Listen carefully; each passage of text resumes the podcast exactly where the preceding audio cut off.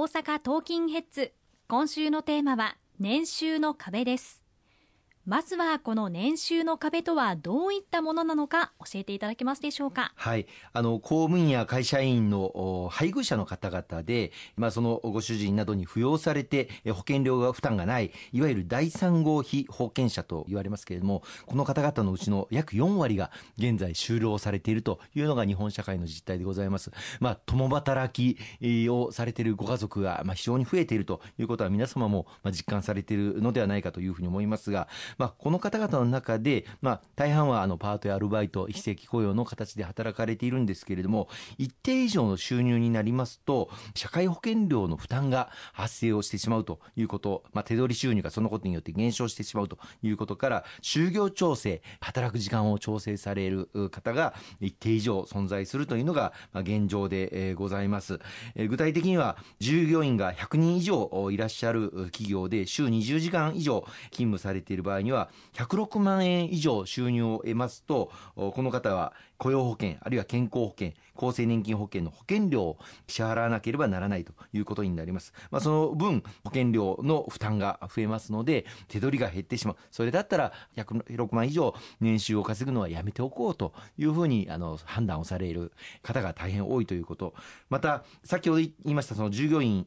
100人以上、あるいは週20時間以上という以外の方々、もう少し、小規模事業者等で働かれている方々につきましては、130万円を超えると、同じように健康保険や厚生年金保険の非扶養者から外れて、自分で加入をしなければならなくなるということから、同じように130万円を超えないように、就業時間を調整をされるという方がいらっしゃいました。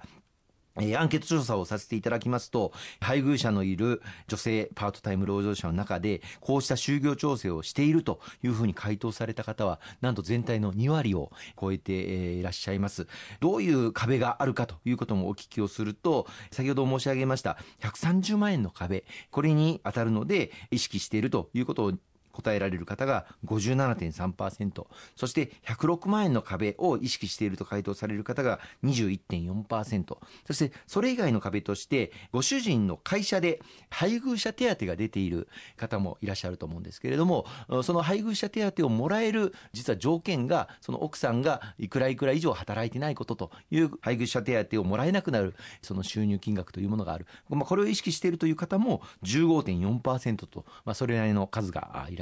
っしゃる。まあ、今申し上げたいわゆる年収の壁といっても、まあ、大きく言って主なもの3つの壁がありまして106万円の壁130万円の壁そして配偶者の会社の配偶者手当これがもらえなくなる壁この3つの壁に我々公明党として挑戦をさせていただいて取り組みをしてきたところなんです。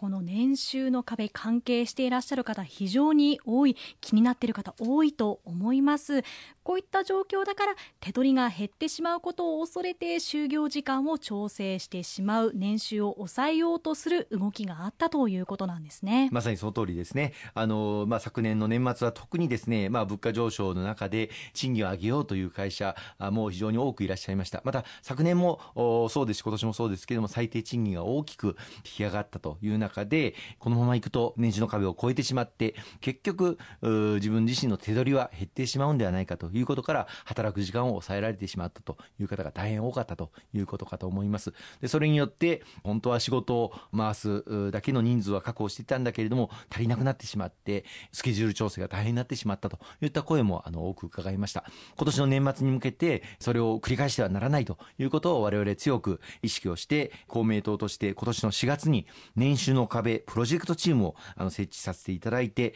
関係団体あるいは有識者などから現場の課題を聴取をしてまいりました。はい、このプロジェクトチームの中で提言があると思うんですけれどもどういった内容が話し合われているんでしょうか？はい提言を取りまとめようということでまず現場を徹底してあの歩かせていただきました、まあ、深刻な人手不足の状況などあの現場の課題について見極めそして提言として取りまとめて9月の5日に厚生労働大臣に対して提言書を提出をさせていただきました。あの具体的には、まあ、10月から最低賃金が引き上がるのでこの10月からスタートでききるようにということを強くあの訴えてきたところでございます。そして必要な予算これをやはりあの何らかの支援策を講じるんであれば必要な予算が確保されなければいけませんのでこの十分な予算の確保というものを要請をさせていただきました。そして何よりもこの先ほど来言っております年収の壁これを超えても手取りが逆転しないように手取りが大きく減らないように